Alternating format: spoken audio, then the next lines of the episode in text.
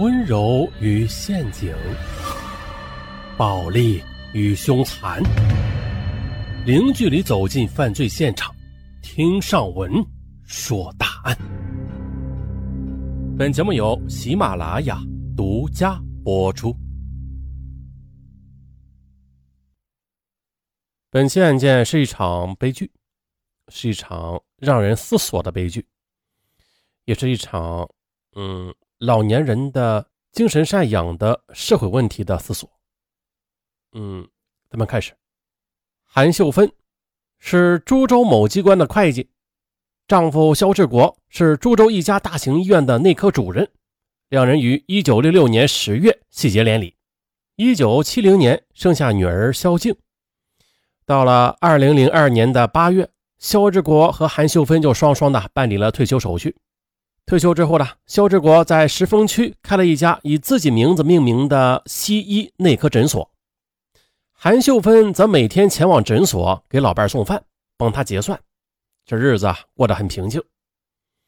女儿肖静大学毕业后的很快就结婚生子了，和丈夫黄亮在长沙开了一间西餐厅。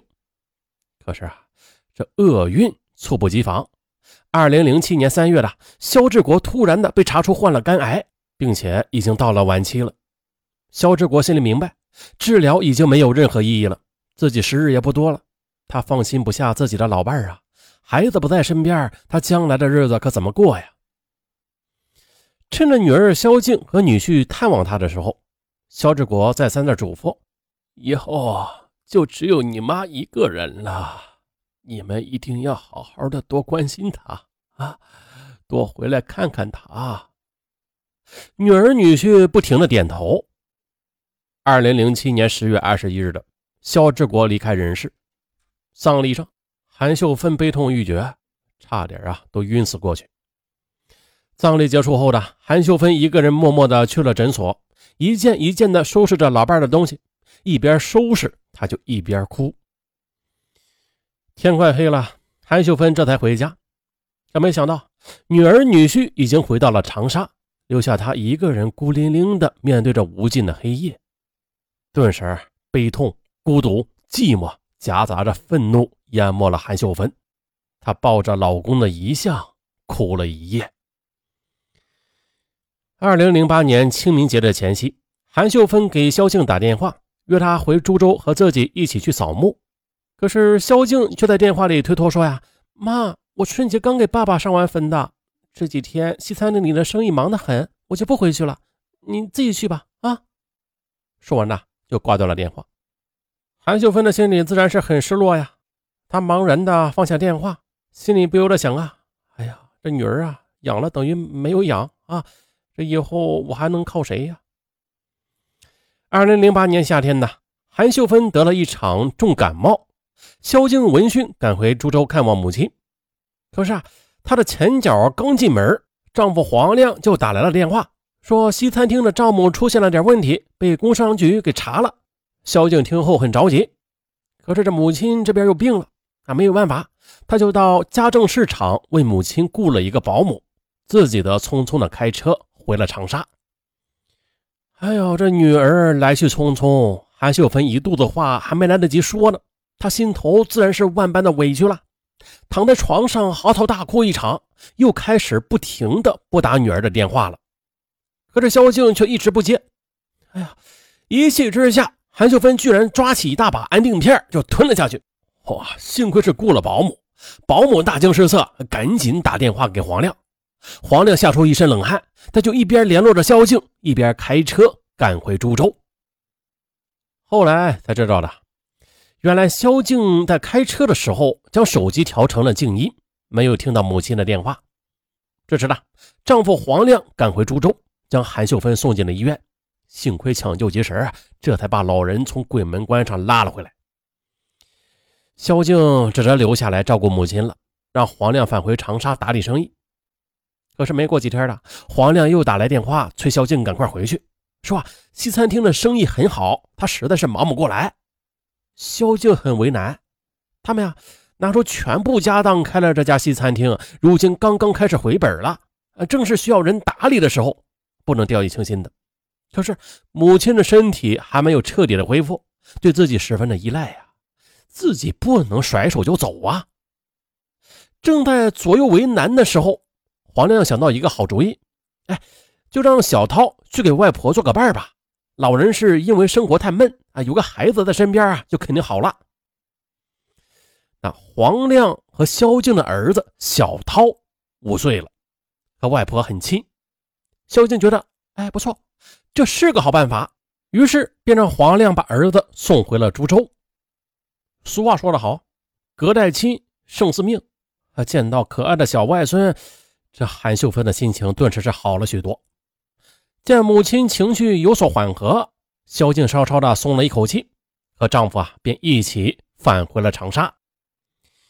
萧静回到长沙料理生意，起初呢，她还想着每天打个电话问问母亲和孩子的情况。后来想着这小涛陪着母亲啊，就再也不用担心了，忙起来连电话呀也顾不上打了。就这样，聪明活泼的外孙陪在身边，韩秀芬她的确很开心。小涛也从小就喜欢吃外婆煲的排骨汤，于是韩秀芬就每天五点钟起床，到早市上挑最新鲜的排骨给外孙煲汤喝。小涛喜欢画画，韩秀芬就买上画夹，带着他到附近的公园里边去画。啊，反正是外孙喜欢什么，他都是无条件满足孩子的。二零零八年的冬天，一场大雪后的韩秀芬病倒了，高烧不断，只说胡话。小涛吓得哭着给妈妈打电话，要求啊他赶紧回来。肖静开车往回赶，但是不巧的，因为冰雪，高速公路被封了，他只好返回长沙。这自己都病成这样了，女儿又无法回来，韩秀芬的心里拔凉拔凉的。当外孙小涛颤抖的手端着一杯热水递到他面前的时候，韩秀芬一把就抱住了小涛。小涛，还是你最疼外婆呀！外婆现在就只剩你了。乖巧的小涛则替外婆擦着眼泪，还安慰她说：“外婆，妈妈在电话里说了，是因为大雪封路了，这才回不来的。过几天她一定会回来看你的。”说完，小涛还拨通了妈妈的电话，让妈妈和外婆讲话。听到电话那端女儿的问候，韩秀芬心里舒服多了。萧静还跟母亲说自己元旦一定会回家的。韩秀芬则嘴上说着“不用，不用”，啊，放下电话的，转身的就拿起红笔，在日历的一月一日上画了一个大大的圈儿。二零零九年一月一日。韩秀芬早早起床了，买了许多女儿女婿爱吃的菜。回到家后呢，就直奔厨房，做了一桌丰盛的饭菜。可是，直到天黑也不见女儿女婿回来，韩秀芬慌了，实在是等不下去了，便催着小涛给妈妈打电话。而此时，萧静正在西餐厅里边忙活着招呼客人呢。他跟小涛说：“啊，我这里生意很忙，回不去了，你和姥姥吃饭睡觉啊。”听了女儿的这番话，韩秀芬脸色突变啊，将一桌子菜啊全部的都倒进了垃圾桶里。小涛吓得大气儿都不敢出，跑回卧室打电话给妈妈。萧静觉得母亲是在耍小孩子脾气呢，便安慰了儿子几句，就挂了线。一月十八日是中国的传统的小年儿，头天晚上的韩秀芬忐忑不安的给女儿打去电话，问她能不能回来呀？萧静沉默了一会儿，叹了口气说：“妈，周末和过节是我们西餐厅最忙的时候，我是真的回不去了。”韩秀芬握着电话的手颤抖不停：“你们回来吃个团圆饭再走不行吗？”电话里，萧静沉默着，韩秀芬则像是一个犯人一样在等待着女儿的宣判。萧静低声的和黄亮商量了一下。便跟母亲说：“啊，我们争取赶回去。”韩秀芬的心底再度的被点亮了，她开心的张罗起第二天的饭菜。这又是一天漫长的等待。下午的，萧静打来电话说：“啊，要赶在年前拜访当地工商税务局的领导，分不开身呐。”韩秀芬急了：“你你们中午不能回来，那就晚上啊，晚上回来吧，无论多晚都行。”我等着你们，行吗？萧静不知可否。一直到了晚上九点多，韩秀芬在椅子上等的都快要睡着了，可是仍然不见女儿和女婿的身影。他站起身来，把饭菜热了一遍又一遍，又等了好久了，这女儿和女婿还是没有回来。韩秀芬情绪激动的又叫醒了小涛：“去，去给你妈妈打电话，就说我心绞痛发作，马上就要死了。”小涛都吓哭了，但是还是给妈妈打电话了。听了儿子的电话，小静吓得马上放下手头的工作，飞车赶回了家。可是呢？等他终于赶回到家的时候，哎，发现了母亲正脸色铁青的端坐在客厅里呢。看到女儿韩秀芬的心里那是舒坦多了，他起身的就去给女儿盛饭。还没想到，萧静冲他吼道：“妈，你知不知道我一路上几次差点就撞车呀？你有这么开玩笑的吗？我也有自己的事儿，你是我妈，怎么就不能体谅我一点呢？”说完，萧静摔门而去。韩秀芬的笑容则僵在了脸上。